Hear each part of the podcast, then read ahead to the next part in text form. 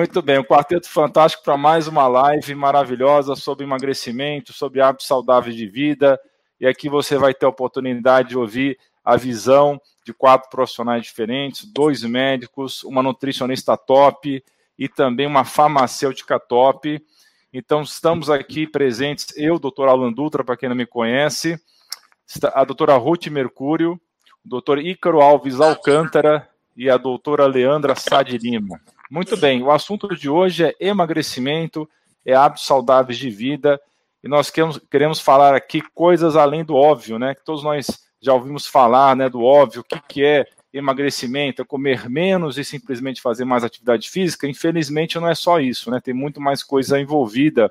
Nós temos aí as questões da nutrigenética, da epigenética em si, vários fatores externos que influenciam o nosso organismo, influenciam como nossos genes são expressos, né?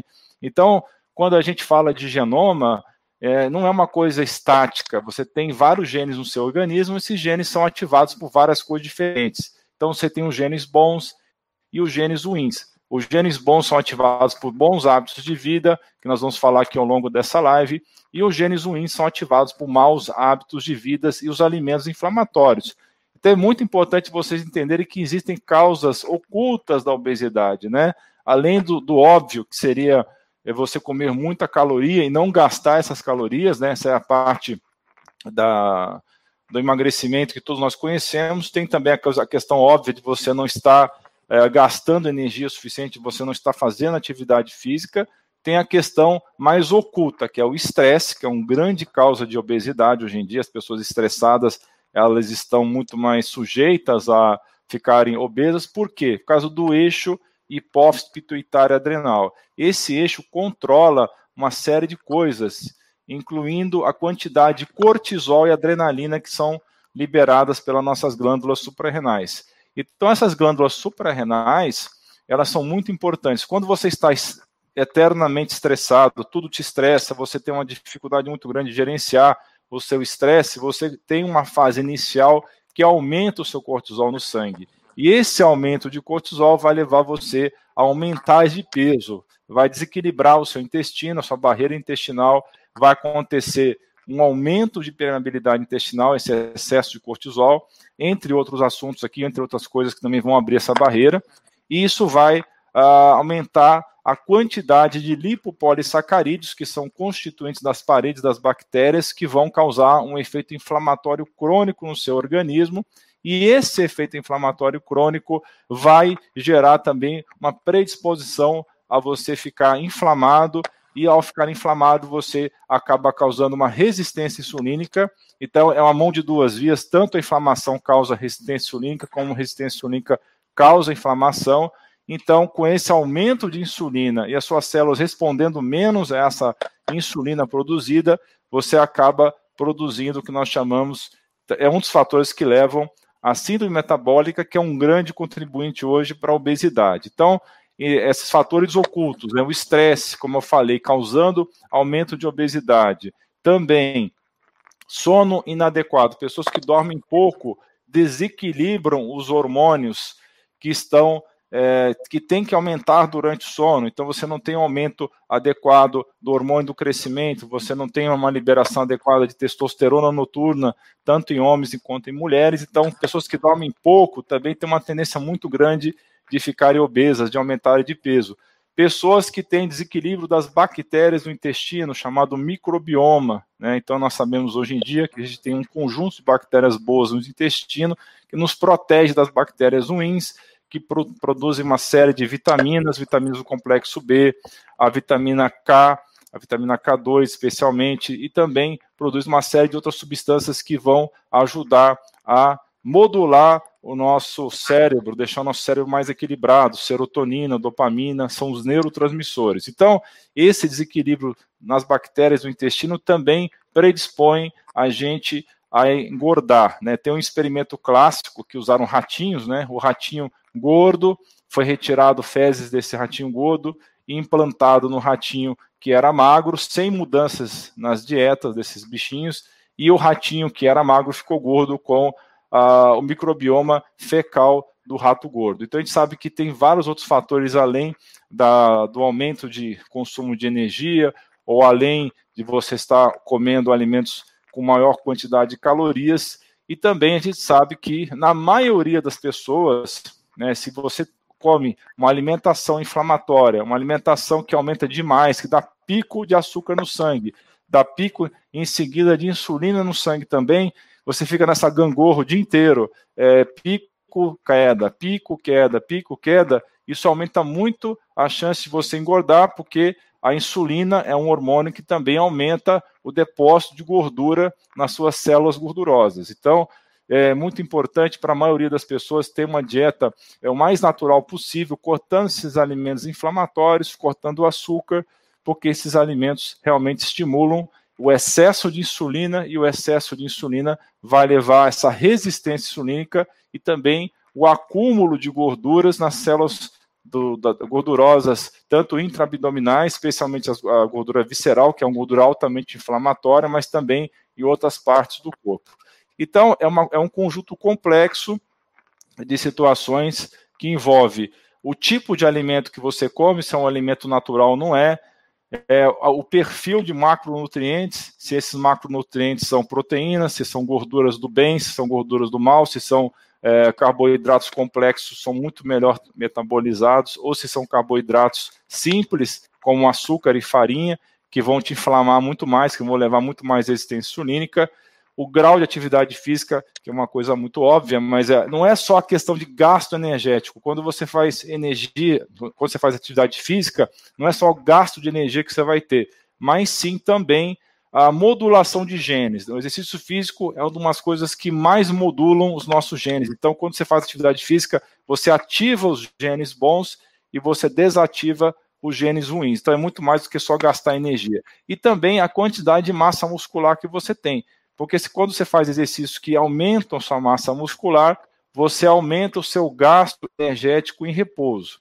Então, isso é muito importante também, porque quando você tem pouca massa muscular, você tem pouco gasto energético em repouso e você tem uma tendência muito maior a engordar. Então, mesmo mulheres que têm preocupação em não ficarem muito fortudas, né, como elas gostam de falar, ou com excesso de massa muscular, tem que ter um certo grau de massa para poder ter essa proteção contra a obesidade, porque senão qualquer caloria a mais que você ingere vai ter um impacto muito maior, porque esse gasto metabólico em repouso é, vai ter esse efeito, é, vai ter menos gasto metabólico em repouso e você vai engordar muito mais. Um artigo muito interessante que foi lançado na Lancet, que é uma das principais revistas médicas do mundo, em 2015, mostrou que a dieta ruim contribui mais para a doença em geral, doenças crônico-degenerativas, como Alzheimer, como é, Parkinson, o próprio AVC, doença cardíaca, do que a inatividade física, do que o fumo e e o álcool combinados. Então, é uma coisa muito séria.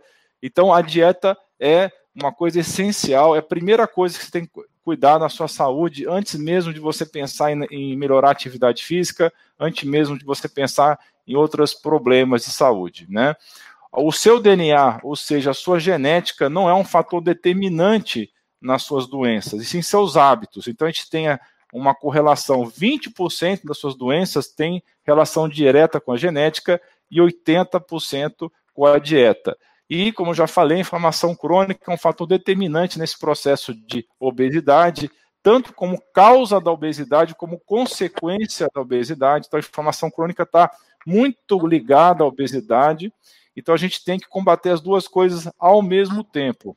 Isso devido ao descontrole dos níveis de insulina, que acontece quando você tem uma dieta inflamatória, aumenta demais o nível de insulina, e também do IGF-1, que é o Insulin Growth é, Like Factor, né, que é um outro hormônio ligado ao hormônio do crescimento, que também pode ter um desequilíbrio com essa alimentação inflamatória.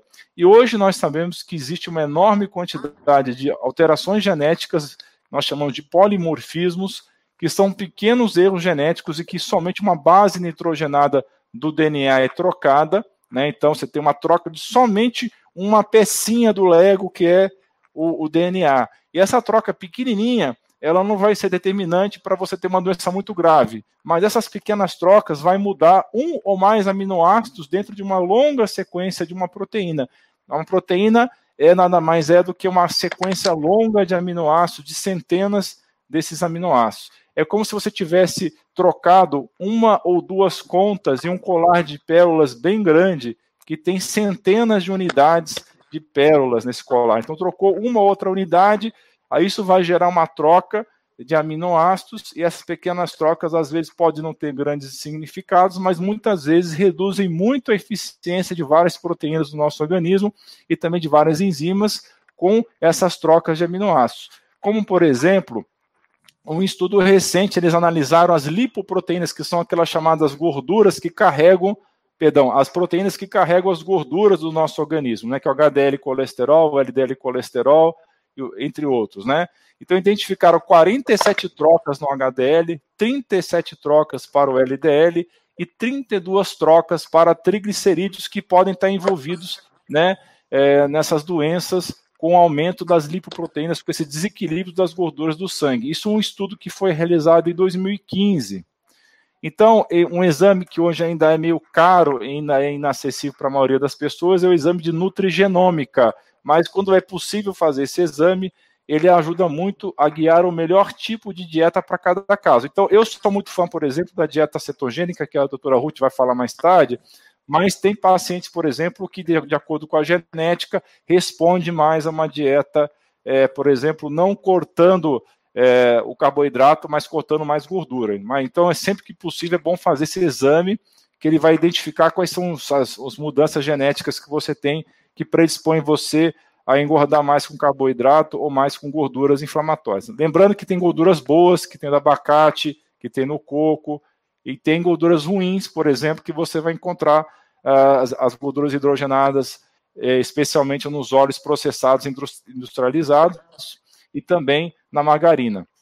Então tem uma série de mutações que nós chamamos de SNP, né, do inglês, é uma sigla em inglês, que são polimorfismos, e que ocorre trocas desses aminoácidos. Voltando àquela analogia, é como se você trocasse apenas algumas continhas num longo colar de pérolas, né, que é bem longo, que isoladamente ou em conjunto vão determinar uma dificuldade ou não de emagrecer e que tipo de perfis de macronutrientes são mais adequados para cada pessoa, ou tipo de abordagem mais adequada para aquela pessoa para ela emagrecer. Exemplo, tem o gene MC 4R e o FTO são dois genes que é, fazem diferença nessa questão de como essa pessoa deve abordar a dieta dela. Então, várias coisas modulam a expressão de genes, a chamada epigenética, que é esse sistema de desligar e ligar os genes de acordo com fatores externos, que é o, os hábitos de vida, alimentação, é, se você é exposto a substâncias tóxicas no meio ambiente, se você faz atividade física ou não. Os principais fatores são o estado psicológico para modular esses genes, o sono ou a falta do sono, a exposição a substâncias tóxicas, como são as bactérias do seu intestino, ou seja, o microbioma, alguns remédios que você possa estar tomando, alguns nutracêuticos, são substâncias que vêm da natureza, né, substâncias naturais, que têm efeito também de modular os seus genes, além do próprio exercício que você faça e os superalimentos ou os alimentos inflamatórios. Todas essas coisas influenciam nos nossos genes, que quais vão ficar ligados e, e quais vão ficar desligados. Então, estresse agudo, como nós comentamos anteriormente, eu vou só falar de novo para fixar melhor isso. O estresse agudo, em geral, aumenta o cortisol, que pode aumentar o seu peso. Então, pessoas estressadas tendem a engordar, né? Não nem todo mundo, mas a maioria e vários superalimentos têm um poder grande de modular essa expressão de genes de maneira positiva. Entre eles temos exemplos, né? Depois a doutora Ruth vai falar mais e outros palestrantes vão falar mais. Nós temos o caso da uva, especialmente a casca da uva, que é rica é, nas proantocianidinas, rico no resveratrol, o alho e a maçã, que são ricos em quercetina, a cúrcuma, né? Ou o açafrão da Índia, a canela, as maçãs, o brócolis, o chá verde, o café verde também, e substâncias que você obtém de vários alimentos, como a berberina, a quercetina, a naringina, a esperidina, são todos flavonoides que modulam positivamente os nossos genes. Né? Também temos o epigalato catequino galato do chá verde, o resveratrol já mencionei, e a antocianina e a, antocianina e a antocianidina que vem da uva, do, do, da uva né? ou, da, ou do vinho tinto, a vitamina D, o ácido alfa-lipoico, todos esses elementos vão regular o metabolismo dos carboidratos e ajudar a evitar ou não, por exemplo, doenças que são muito comuns, como diabetes. Então, essas, esses elementos vão ajudar a regular todo o nosso sistema para evitar desenvolver resistência insulínica, que depois vai virar pré-diabetes, que depois vai virar o diabetes. E qual que é o papel das bactérias do nosso intestino, né? Vamos falar um pouco mais sobre isso. Ela nos protege das bactérias ruins, né? E especialmente as bactérias gram-negativas, que são as bactérias que é, têm uma característica na parede delas, né? Que é a chamado LPS, lipopolissacarídeo, e esse tal de lipopolissacarídeo são substâncias que é, acabam gerando muita inflamação no nosso organismo quando você acaba tendo a absorção delas por um intestino que está excessivamente permeável. Essas tal de lipopolissacarídeos são substâncias, entre elas, são um dos maiores potentes mediadores de inflamação no nosso organismo. Quando a barreira intestinal está comprometida, quando tem excesso de permeabilidade, ou leak gut no inglês, vai acontecer o quê? Essas lipopolissacarídeos vão passar a barreira intestinal, vão entrar na corrente sanguínea dos intestinos, levando a uma inflamação importante dos intestinos, e isso vai gerar uma inflamação crônica e propensão à resistência insulínica e propensão à obesidade. Mas o que, que compromete essa barreira? Né? Especialmente vários remédios, como antibióticos, anti-inflamatórios, os prazóis, né, os bloqueadores de canais de cálcio, excesso de bactérias no intestino delgado da própria flora, que a gente chama de cibo, que é, isso pode acontecer em alguns casos, a pessoa fica inchada, cheio de gás e não consegue pôr esse gás para fora. É uma situação que também pode gerar isso. Substâncias tóxicas, tanto de agrotóxicos como de derivados do plástico, alergias alimentares, o alcoolismo, o hábito de beber. Então, são várias coisas que podem gerar esse aumento de permeabilidade intestinal. O glúten também, né, é um fator bastante importante, e a caseína que vem do leite e do queijo. Então, esses elementos, esses alimentos inflamatórios, esses hábitos ruins, abrem essa barreira intestinal, levando essa inflamação provocada por esses lipopolissacarídeos, que aumentam bastante a suscetibilidade à obesidade. Então, hoje a gente sabe que, além de você ter que comer uma alimentação que não tem excesso de calorias, que todo mundo já sabe disso, a careca de saber disso, você tem que fazer atividade física regular, você tem que fazer tanto exercícios de aeróbicos como exercícios de levantamento de peso ou de musculação para ganhar massa muscular, como eu falei, isso é muito importante para você é gastar mais energia em repouso e não ficar obeso. Você tem que controlar o seu estresse, tanto com é, técnicas de relaxamento, também como ressignificando coisas que te estressam no dia a dia, evitando que qualquer coisinha te estresse. É, outro fator também muito importante é você comer os alimentos corretos, os superalimentos que vão regular a sua flora intestinal e que também vão é, permitir que você tenha uma flora intestinal adequada com as bactérias boas que vão impedir você então desenvolver a obesidade. Então, quis fazer essa introdução para vocês e agora vocês vão ter aí a chance de ouvir excelentes profissionais falando cada um de um assunto específico. O doutor Ícaro é um mestre aí do, do estilo de vida, vai nos brindar com todo o seu conhecimento sobre isso. Depois a doutora Ruth Mercúrio vai nos brindar com seu conhecimento maravilhoso de nutrição. E vocês vão conhecer excelentes suplementos aí através da exposição da doutora Leandra. Então é isso que eu queria falar para vocês. Se ficou alguma dúvida, depois a gente pode estar respondendo na sessão de comentários. Segura a bola aí, Ícaro. Não se esqueça de dar um joinha nesse vídeo, compartilhar com seus amigos e familiares e clicar em inscrever-se para que você e sua família atinjam excelência em saúde. Você é fera! Um grande abraço e um beijo no seu coração.